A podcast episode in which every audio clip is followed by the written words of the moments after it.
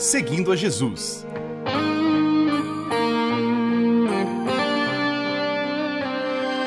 Na apresentação, Carly Friesen.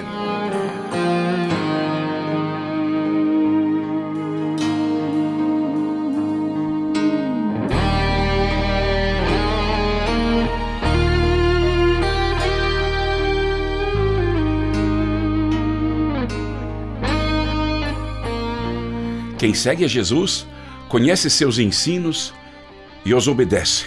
Um dos ensinos mais poderosos dados por Jesus, com certeza, é: façam aos outros o que querem que eles façam a vocês, pois isso é o que querem dizer a lei de Moisés e os ensinamentos dos profetas. O objetivo desses ensinos, entre muitos, também é uma vida boa e harmoniosa. Andar com Jesus é prestar atenção em sua voz e seus preceitos. Jesus se relaciona pessoalmente com seus seguidores. Ele deu sua vida por nós. Nosso papel é crer e obedecer. Seguimos a Jesus e recebemos de presente, pela graça, a vida eterna. O próprio Jesus nos protege e nos mantém perto dele, para que nenhum de nós se perca. Jesus tem o mesmo poder do Pai Criador. Ele e o Pai são um. Jesus disse: As minhas ovelhas escutam minha voz. Eu as conheço e elas me seguem. Eu lhes dou a vida, eu lhes dou a vida eterna, e por isso elas nunca morrerão. Ninguém poderá arrancá-las da minha mão. E no versículo 29 ainda diz: O poder que o Pai me deu é maior do que tudo, e ninguém pode arrancá-las da mão dele. Eu e o Pai somos um. Texto bíblico, é.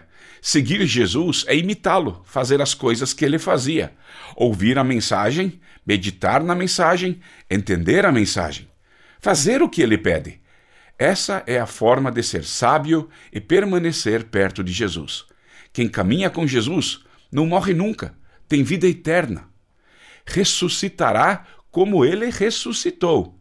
Se pecarmos, ele nos perdoa. Ele não se cansa de novos começos conosco. Quem vive da forma como Jesus ensinou é sábio e tem uma vida fundamentada na rocha.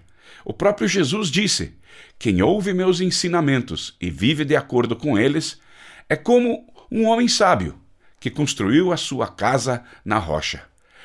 Caiu a chuva, vieram as enchentes e o vento soprou com força contra aquela casa. Porém, ela não caiu porque havia sido construída na rocha. Quem anda com Jesus tem forças do próprio Cristo para enfrentar tempestades. Nele somos acolhidos e aceitos. Sua bondade está disponível. A palavra de Deus declara: se alguém pecar, temos Jesus Cristo, que faz o que é correto. Ele nos defende diante do Pai. É por meio do próprio Jesus Cristo que os nossos pecados são perdoados. E não somente os nossos, mas também os pecados do mundo inteiro. Continuamos seguindo a Jesus.